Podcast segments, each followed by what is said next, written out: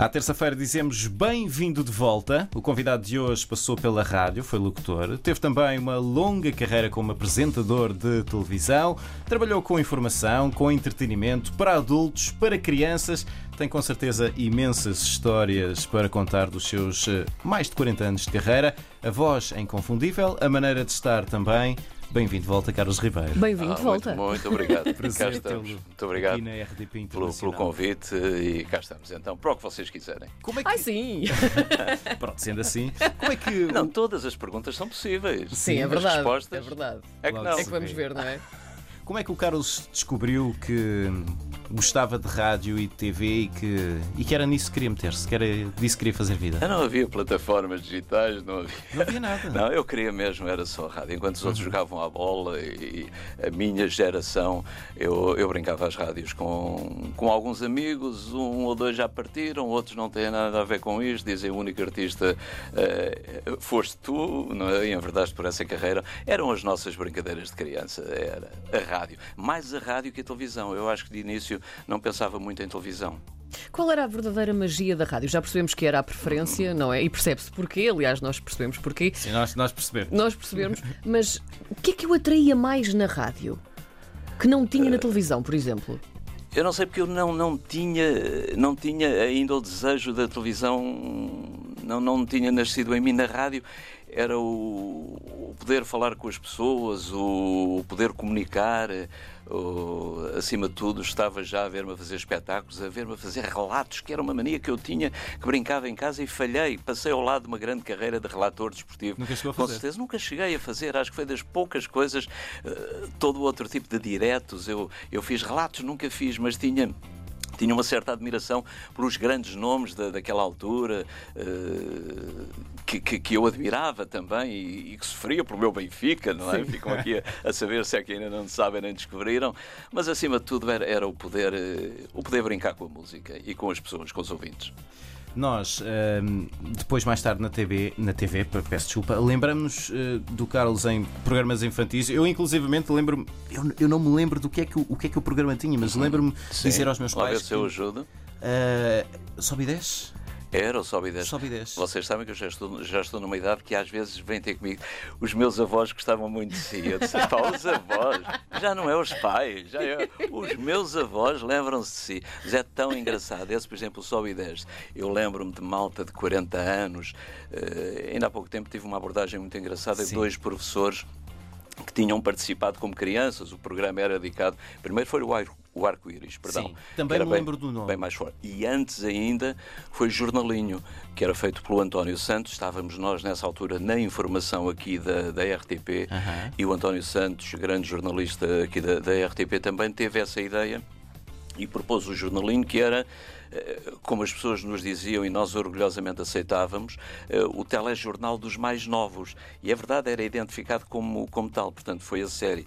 Uma série muito forte em termos de, de- de televisão, o jornalinho, o, o arco-íris e, e o sobe e desce. E é curioso, há pessoas agora eh, dos 40, ainda não é a vossa idade, pois não? Eu estou lá, claro. Ah, Estou ainda claro. não é? 33, Pronto, ele é, ainda- 36. ainda- lá onde chegar. portanto, Mas que se lembram de- dessas épocas é muito, muito engraçado. Isto- E mais velhos, claro. Eu lembro-me de dizer aos meus pais que não queria dormir a sesta porque queria ver. Acho que era ao, ao sábado à tarde que dava, já não tinha, Era, já não era, o, era a hora do almoço. Sim, era, era sobre o horário, era o início da tarde, sem Sim. dúvida. Pronto, era a hora que me queriam fazer dormir e eu não queria ir dormir. Ahm, apresentou também concursos, galas.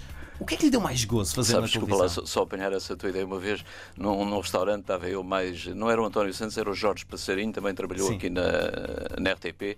E então um tipo que nos disse: Ah, nós- eu gosto muito do vosso programa, aqui é o que dá de manhã. E pá, mas é tão chato, pá, porque eu não consigo dormir. Eu disse de manhã. Esse programa é às duas da tarde. Sim, é isso. Eu quero me deitar e os meus filhos querem ver o programa. Eu não estava satisfeito com os miúdos às duas. Epá, dá de manhã, eu sou amigo, é às duas da tarde. Desculpa lá, mas. Depois nos- no- fez também ah, programas já para um, um público mais adulto, Uhum. concursos, galas. Ahm, o, que é que, o que é que o entusiasmou mais fazer em televisão?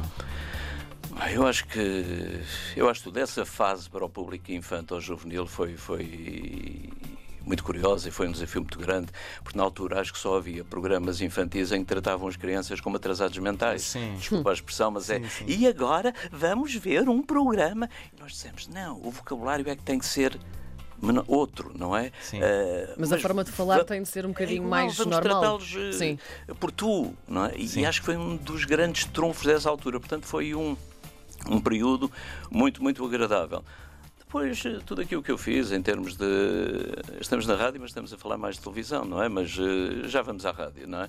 Eh, Foi, foi, foi muito bom eh, tudo o que fiz em, em- até chegar ao Festival da Canção, porque eu acho que tinha que fazer o Festival da Canção pelo menos Claro, uma eu vez. acho que toda a uma gente vez, deveria a fazer uma gente. vez na vida. Naquela altura, Festival RTP tinha que ser uma eleição de misses, eram os programas de, de, de topo da, da RTP. Naquele momento, na altura, fiz com a Lúcia Muniz. Sim. Até tinha a Lúcia ganho. Ganho não, tinha obtido uma classificação honrosa. Sim, sim. Em sexto lugar, o meu coração não, Não tem cor. Exato. Sim. No ano anterior. E depois eu apresentei com a, com a Lúcia. E tudo o resto, ter estado na equipa que abriu a, a televisão de manhã, porque a televisão só abria por volta de meio-dia nessa altura, o Proença de Carvalho era o presidente, a Maria Elisa, a diretora de programas, eh, e fez uma equipa onde estava o Raul Durão, o Artur Albarran e eu, e passámos a abrir, curiosamente com o mesmo nome que o programa da RTP matutino hoje tem, Bom Dia Portugal, só que o nosso tinha uma componente um misto de entretenimento muito grande, e passámos a abrir a televisão de manhã, foi também um grande desafio. Ainda na televisão, e eu confesso, os meus fins de semana eram com o Top Mais ao sábado e o Made in Portugal ao domingo, se não me engano, não era? Como é que foi fazer parte desta, deste romper da música popular portuguesa? Porque ainda foram cinco anos, se não me engano, de certo? 92, Certo. 99, qualquer coisa assim. Boa investigação. Quem fez a pesquisa? 92, 99? Não, foi mais não ainda. 95. Foi 95, talvez isso. Hum, O Made in Portugal, 95, 99. 99. Depois saí para a. TVI. Portanto, houve aquela, aquele romper da Ágata, do Emanuel, destas Sim, coisas sim. todas não é, que surgiram e que ficaram até hoje. Como é que foi trabalhar com isto? Foi um período feliz, foi E aqui, interessante. e aqui é que entra a rádio. E aqui é Exatamente. que entra a rádio. O- nessa altura eu era o único pimba, hoje já somos muitos, não é? nessa altura ainda ninguém admitia que aquela podia ser uma música urbana também, Sim. que as pessoas também se divertiam com aquela música. Eu fui a primeira pessoa uh, ia sendo crucificado a trazer o Kim Barreiros à RDP. Era o Nuno Santos, diretor da, da RDP. Kim Barreiros na RDP. Isso é para falar da gala que vai fazer a queima das fitas ali na, Sim. na aula magna. Kim Barreiros é o rei Em das 90 queimas das fitas, em ainda 90 hoje. e tal. Mas isto tem a ver, o Made in Portugal tem a ver na rádio, eu nessa altura estava na rádio comercial. ah, e apresentei ao Pedro Castelo, era o meu diretor de programa, disse: "Pá, quero fazer um programa só de música portuguesa. Com alguma componente de palopes também, uma coisa Sim. com, com. Tinha um bocadinho de tudo. Com afro, Sim. a minha mulher é africana, eu conhecia em Angola durante o serviço militar e tenho uma costela também africana e gosto particularmente da música africana e não danço mal a kizomba e, o- e, e o samba Ainda também. hoje? E outros, ainda hoje, ainda hoje. Ah, já Os vamos ritmos- testar isso. Os ritmos, os ritmos africanos, tive bons amigos aí na RDP África também, Eh, mas curiosamente achei que um programa de música falada e cantada em português faria algum sentido. Porque de repente, e eu pelas voltas e pelo trabalho que tinha externamente, percebi que alguns desses artistas populares enchiam feiras, praças, romarias. A televisão não tinha mostrado até então. O Marco Paulo ir à televisão e era o expoente da música ligeira, como é que chamava nessa altura? Não, da, da- canção nacional. E para vir à televisão era só quando o rei fazia anos, não é? E eu disse, não, mas isto vai dar um programa. E comecei eh, a fazer o programa de rádio. Começou a funcionar muito bem. Eu disse, então agora vamos tentar fazer isto na RTP. Foi fácil, não foi fácil, não me furaram os pneus, nem nada, mas eu não era assim. Quase que era uma persona não grata por trazer muita da música popular. Eu disse, mas vamos fazer uma festa. Mas havia público para isso. Havia público para isso. E E, a música sempre. portuguesa, infelizmente, a minha mulher, voltando à África, perguntava: Mas vocês não dançam música portuguesa? Não, curiosamente não. O, ou dançamos, pronto, a música tradicional, a popular, e aí temos a outra componente, não é? Vamos. Mas a música ligeira, a música. Chamem-lhe pimba, chamem-lhe música popular, chamem-lhe música ligeira, nós não dançávamos. Ou pelo menos nos grandes centros urbanos, Lisboa, Porto e as grandes cidades, no interior. E em África eu via o que eles chamam as farras, que é o equivalente aos nossos bailaricos, aos nossos bailes e tal. Uhum. Não havia fim de semana em que não houvesse uma grande farra até às tantas da madrugada, onde se tocavam as músicas africanas de então. Eu disse, não, vamos pegar nestes artistas e vamos tentar fazer um programa. E um dia alguém disse que sim, o Made in Portugal passou, e começámos a trazer uh, para a RTP também lado a lado a Dulce Pontes, com a Ágata, com o Vitorino, com a Ruth Marlene, eu tinha umas críticas muito positivas, outras muito negativas, mas curiosamente, na altura era o Soares Louro, presidente da, da RDP, e foi quando eu vim para o, para o Calhas, ainda era nas instalações Sim. do Calhas, anos 90, uhum. para ir o início da década de 90, e então a RDP foi naquele processo de nacionalização, a rádio comercial foi, foi absorvida, eu saltei para a RDP e propuseram-me o programa da manhã, das 7 às 10. E eu vim fazer um programa da manhã, mas era a componente era muito popular. Uh, excessivamente popular para aquilo que a RDP vinha fazendo. E o Soares, o Soares Louro, perdão, chamou-me lá ao gabinete, era ali nas Amoreiras, não é? onde é o centro comercial, onde estavam ali sim, naquele sim. edifício, e ele disse, pá, o Carlos, não sei o que é que tenho de fazer. Estás a ver estes telefones aqui? Mas eu sou capaz, acaba o teu programa, ter aqui dois, três, quatro telefonemas. É pá, aquele gajo que lá está, o Carlos Ribeiro, tens que acabar com aquilo, aquilo é uma pimpineira, não se pode ouvir. E só ligavam a criticar, não ligavam também a não, apoiar? Mas era às vezes topo do, do governo. Ah. Do outro lado, dos outros telefones, tinha outros. E pá, é a maior descoberta que tu fizeste, e não sei o que, esse é o homem que está a virar a rádio e tal.